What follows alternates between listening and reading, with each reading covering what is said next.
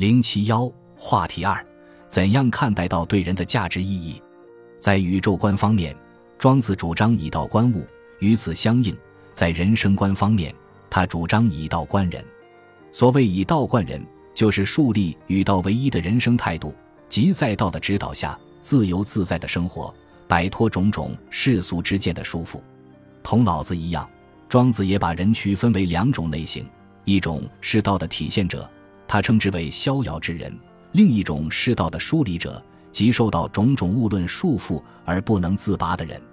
前者在精神上是自由的，以道为价值归一；后者在精神上无自由可言，也找不到价值归一之所在。在庄子看来，人应当以道为精神追求的目标，得道是最高的精神境界，逍遥之人才是理想的人格。同老子一样。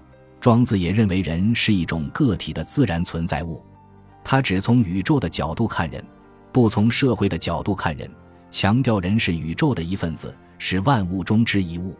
他关于人的看法，不像儒家那么高，不赞成天地之间人为贵的说法。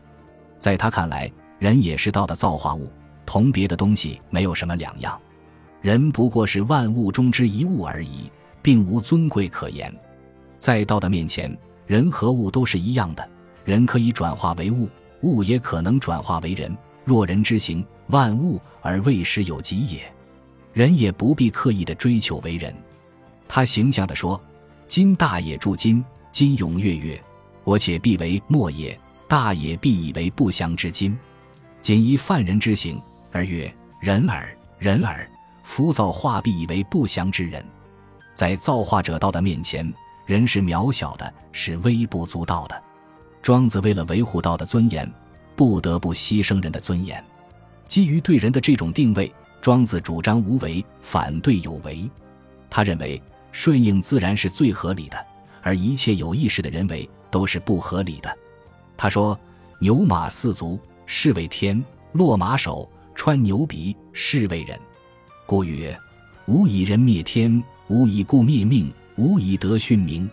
庄子作为老子的继承者，也反对把天道同人道割裂开来，使自然无为的天道为人道的最高准则，故而提出“无以人灭天，无以故灭命”的观点。这里所说的人，是指违背天道的人为；所说的故，是指违背规律的私之技巧。他把一切出于主观目的的行为都叫做人为，认为人为都是违背天道自然的，所以他表示反对。照庄子看来，人给马戴上龙头，给牛穿上牛鼻，驱使牛马为人干活，这样做不但破坏了牛马的自然本性，而且戕害人本身的自然本性，由此产生出机心，而机心与天道是不相容的。有机械者必有机势，有机势者必有机心。机心存于胸中，则纯白不备；纯白不备，则神生不定。神生不定者，道之所不在也。庄子赞美不用菊膏而抱瓮入井的老人，认为老人虽然比使用菊膏提水的费了一些气力，但保住了纯白的得道之心。庄子强调，人的自然本性就是顺道无为。他说：“彼民有常性，知而一，耕而食，是谓同德；义而不党，命曰天放。其行恬恬，其事颠颠。”基于这种看法，庄子主张去掉一切有目的的人为。恢复本性之真，即雕即琢，复归于朴，行权经复，与天为一。庄子心目中的得道之人，就是不抱有任何主观目的性的天人。这种人有人之行，无人之情，已不再是现实生活中的人了。庄子终于以天吞并了人，抽象的把二者合而为一。庄子反对以人为对抗天道，绝不是主张人们什么事情都不做。只是强调人们做事时必须服从自然之道。他编了一则庖丁解牛的寓言，说明这个道理。有一个特别擅长剔牛肉的师傅，他的刀使用了十几年，还跟刚磨完一样锋利。为什么会这样呢？是因为他剔牛肉已经达到目无全牛的高度熟练的程度。他的刀在牛肉与牛骨之间的缝隙中游刃有余，从未碰到骨头上，当然不会卷刃。这个寓言生动而深刻地表达了主观能动性与客观规律性相统一的思想。庄子在一定程度上克服了老子天人合一观的抽象性，有了一些辩证天人合一观的思想萌芽。同老子一样，庄子也不把道看成认识的对象，并且进一步深化了老子的思想。老子主张在体验中实现与道合一，庄子今儿主张在实践中实现与道合一，承认由寂进于道的可能性。运金成风的匠人是得道之人，长于解牛的庖丁也是得道之人。庄子主张在实践中去体会道、领悟道、把握道、遵循道，反映出中国人做学问重行的特色。他不重视理论上的表述，而是特别重视实践技能。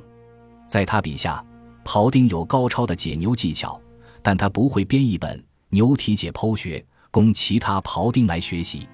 庄子指出。世俗之人之所以不得逍遥，其原因就在于受到是非、美丑、得失、尊卑、贵贱、名利、顺逆、生死等等物论观念的束缚，在精神上放不开，被种种物论折磨得苦不堪言。在诸多物论中，最折磨人的莫过于生死了。庄子奉劝世人看破生死，树立以生死为一条的生死观。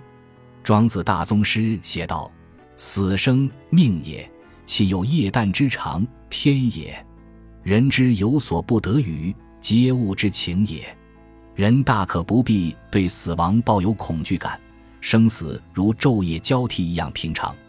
所谓死，其实就是化，从暂时有限状态走向永恒无限过程，也就是复归大道，与大道为一。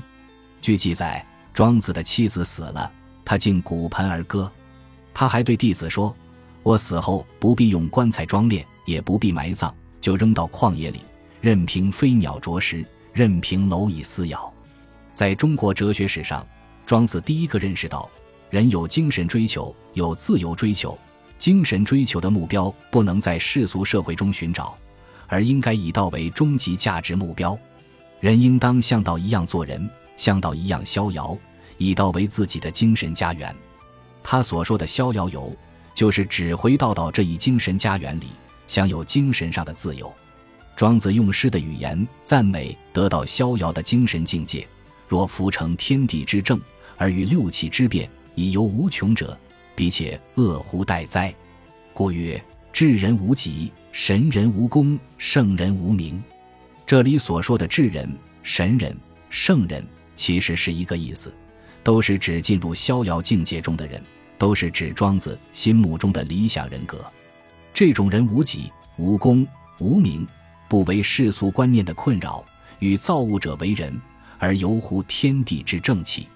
这种人神游无何有之乡，心寂无物之初，乃是道的化身。他宁静淡泊，超凡脱俗，没有对小我的执着，没有对世功的追求，没有对名利的仰慕。甚至把生死都看得很开，不知乐生，不知饿死。他真在内者，神动于外，归一道之真，去掉一切人生的假面具，没有半点矫揉造作。他敢哭，敢怒，敢笑，敢爱，敢悲，真正是在性情中之人。总之，这是一种达观的人格，潇洒的人格，超脱的人格。庄子所描绘的逍遥人格，是一种超现实的理想人格。在现实生活中并不存在，正如方东梅所说，儒家的圣人是实际人，给人以历史感、现实感；道家的圣人是太空人，给人以超越感，仿佛从高空远观地球。尽管庄子所描绘的逍遥人格没有现实性，但对于现实的人来说，并非没有积极意义。这种意义就在于，他以哲学的方式为中国人提供了一个心灵休息的场所。帮助人排除烦恼，减轻精神压力。他提供了一个精神医疗站，可以帮助人排除不良情绪，净化心灵，求得心境的平和，造就洒脱的精神境界。他提供了一种道家的精神安顿方式，一种可供选择的安身立命之地，一种精神的故乡。如果说儒家的价值导向是张的话，那么庄子的价值导向则是持。张而不持，文武弗能也。持而不张，文武弗为也；一张一弛，文武之道也。儒道两家的价值导向构成互补效应，共同培育中国人的民族性格。中国人精神世界中，庄子的逍遥游思想是一种不可缺少的元素。正如冯友兰所说：“儒家墨家教人能负责，道家能使人外物。能负责则人严肃，能外物则使人超脱。超脱而严肃，使人虽有满不在乎的态度，而却并不是对于任何事物都满不在乎。严肃而超脱，使人于尽道德的责任时，对于有些事可以满不在乎。有儒家墨家的严肃，又有道家的超脱。”才真正是从中国的国风中培养出来的人，才真正是中国人。诸葛亮淡泊以明志，宁静以致远的名句，可以说是关于儒道互补的生动写照。